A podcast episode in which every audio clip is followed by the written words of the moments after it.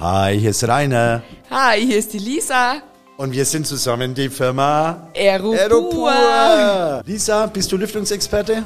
Seit genau zweieinhalb Jahren. Ich bin Lüftungsexperte seit zehn Jahren. Schön, dass ihr da seid. Cool, dass ihr euch den Podcast anhört.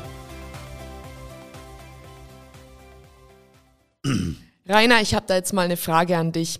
Was bedeutet reine Luft? Also die meisten meinen ja, dass unsere Atemluft hauptsächlich aus Gasen wie Stickstoff und Sauerstoff bestehen, die wir natürlich äh, zum Überleben brauchen.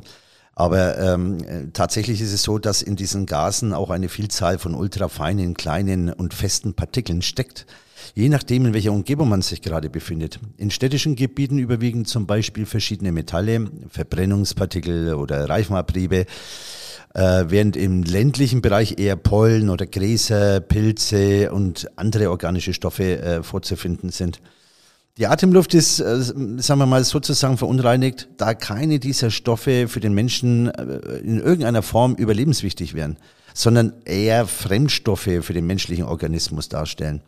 Reine Luft, reine Luft ist also das Nicht-Vorhandensein von Partikeln ähnlich äh, vergleichbar wie auch in einem Reinraum. So, das war's wieder mit unserem Podcast. Sollten Sie weitere Informationen von uns noch benötigen, finden Sie uns auf www.aeropur.de. Fordern Sie uns und unsere Geräte einfach heraus, denn wir freuen uns auf Sie und bedanken uns ganz herzlich fürs Zuhören.